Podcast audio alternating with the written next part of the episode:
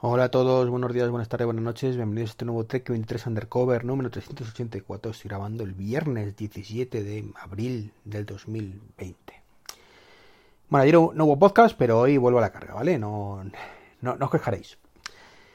Bueno, eh, la noticia de esta semana sin duda ha sido la sorpresa de Apple. Bueno, sorpresa, hay una parte sorpresa y otra no, y es que ha lanzado por fin, desde hoy se puede reservar ya, el iPhone SE el SE 2020 ha reutilizado el nombre del modelo anterior, lo cual está muy bien porque empieza ya a ser un poco cansino esto de iPhone 11, 12, 13, 14, 25. Y, bueno, pues el S es el actual Special Edition y, ya está. Además que creo que sirve como final, ¿vale? Para un tipo de diseño, ¿vale? Porque este, este iPhone es exactamente el mismo diseño que el iPhone 8.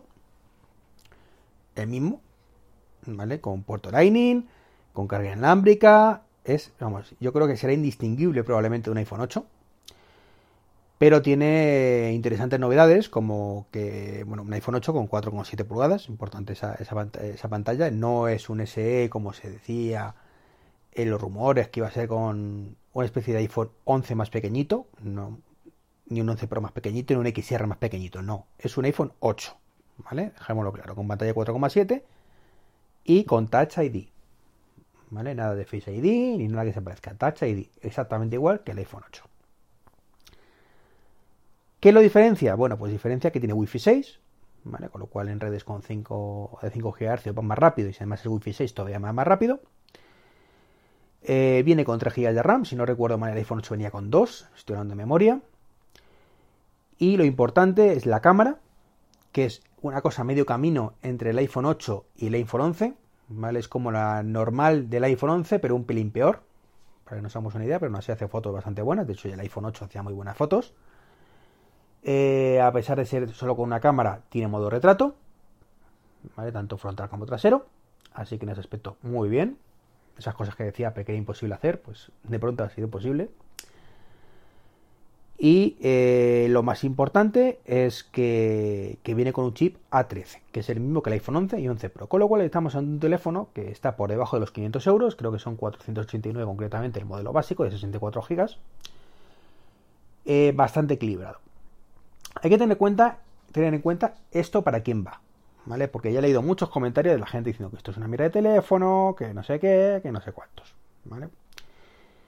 Esto mm, no es un teléfono de gama alta, ni pretende serlo, no está pensado para los que queremos tener lo último, ¿vale? No está pensado para nada de eso, sino estamos, está pensado para alguien que o bien no quiere una pantalla mucho más grande, recordemos que, lo, que el iPhone XR, perdón, el 11 Pro pequeño, que es el que tengo yo, tiene una pantalla de 5,8 pulgadas, ¿vale? Pues esto pasaría a 4,7.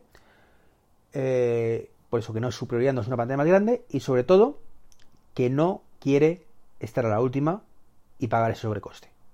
Le da igual un diseño un poco más antiguo mientras, mientras que le funcione. Y esto es lo que le ofrece, a un precio muy contenido. Por debajo de 500 euros que se puede comprar, comprar móviles bastante decentillos de Android ya.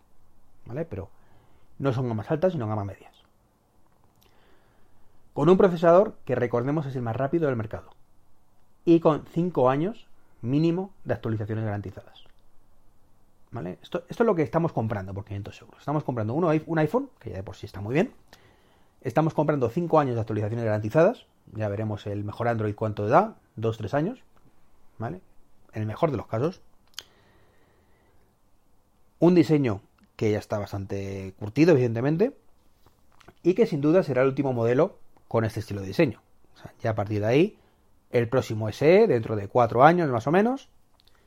5 años quizás pues será un diseño completamente diferente, muy, muy parecido a lo que hay en ese momento, quizás mm, el del X, el de el iPhone 11 o una cosa así, o incluso un iPhone 12, el diseño de que tenga el, próximo S, ¿no? Pero bueno, es especular ya y centrémonos en el actual. Viene además con 64 GB de almacenamiento básico, lo cual está muy bien para un usuario, mm, precisamente para el tipo de usuario que está pensado este, este teléfono, más que de sobra. Eh, para estudiantes.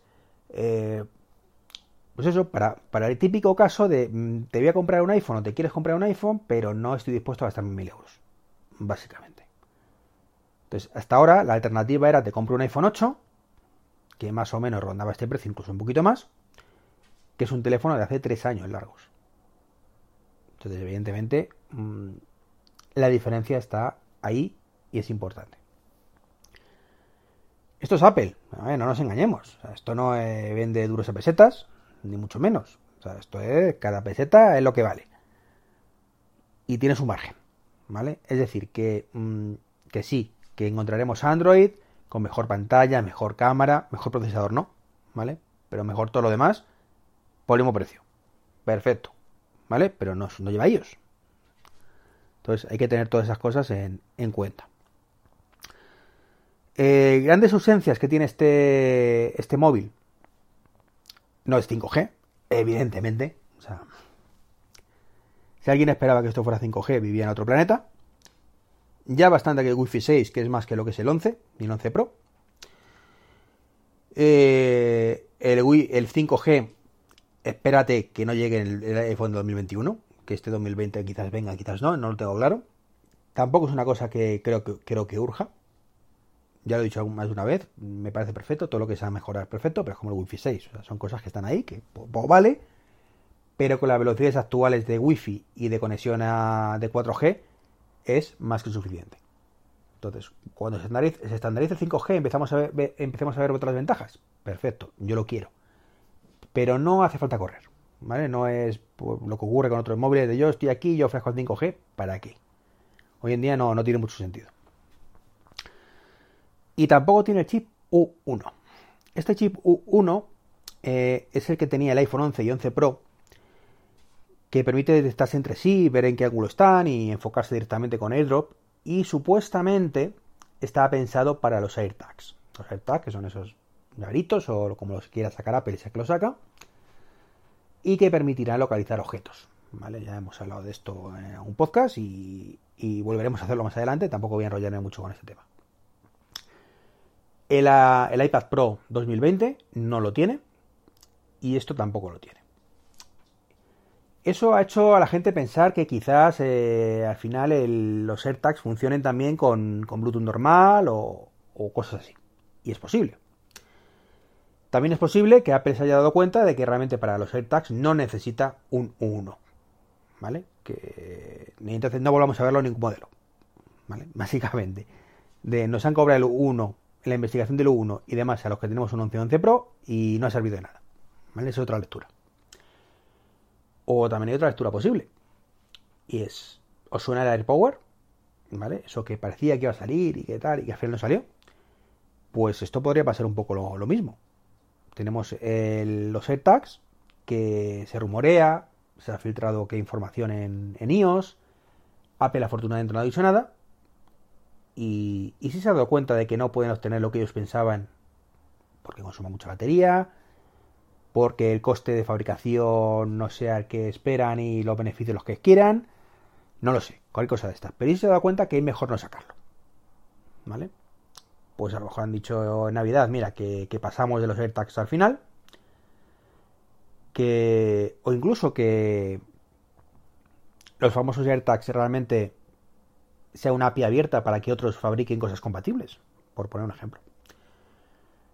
Eh, que pasamos de esto, mm, fue bonito mientras duró, a partir de ahora nada de chip 1 porque no vamos a hacer los AirTags y el resto pues lo mismo, hemos pagado el 1 para nada.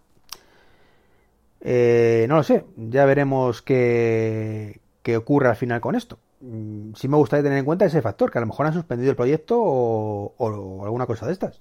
Ojalá no, A mí particularmente me, me resulta curioso, pero también es cierto que hay que ver el coste de todo esto. Si ya me parecen caros los los que hay actualmente, que se te ponen 20-30 euros la unidad, pues uno de Apple a su precio normal, a saber lo que, lo que podría costar. Bueno, y la sorpresa, la sorpresa de, que decía de Apple es que ha lanzado ya el Magic Keyboard. O sea, yo lo tengo pedido ya y me llega el martes, si no me equivoco.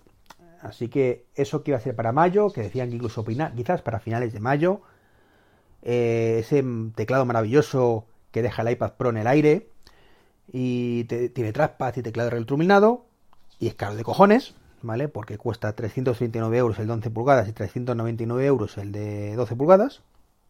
pues lo tendremos la semana que viene. Así que ya os contaré qué tal y por supuesto haré un vídeo para YouTube y, todo lo demás. Y otra cosa que ha salido es la versión web de Apple Music. Mm, lo, lo comenté creo que a finales del año pasado, que estaba en beta. Bueno, pues ahora si accedéis a music.apple.com, pues ya podéis hacer desde cualquier ordenador, desde un Windows, sin ningún problema y eso es genial para situaciones en las que no estemos en nuestros dispositivos. Ya lo he comentado alguna vez, lo típico en el trabajo, ¿vale? Tengo un ordenador en el trabajo, no es mi caso, ¿vale? No es mi caso porque yo no trabajo con un ordenador desgraciadamente. Eh, pero mm, lo tengo, imaginaos, en una oficina, lo tengo eh, tal, pues no tengo que estar poniendo la música en mi dispositivo, sino directamente me meto en Apple Music, eh, music.apple.com, meto mi usuario y contraseña conecto unos casquitos y me pongo a escuchar música sin gastar batería y, sin nada, directamente desde el ordenador. Así que chapo por Apple en ese aspecto, por fin, ¿vale? Es una cosa que, llevo criticando muchísimo tiempo que no, estuviera. Así que un aplauso de verdad que se lo merece. Y así se cierra un poquito el círculo de Apple Music, ¿vale? Lo tenemos ya en todos los dispositivos de iOS, lo tenemos en Android, lo tenemos en altavoces inteligentes de la competencia como son los, los Amazon Echo. Falta los de Google, y ya será chapoto en todo. Veremos a ver qué pasa al final. Pues nada, eso es todo. Nos vemos en el siguiente podcast. Un saludito y hasta luego.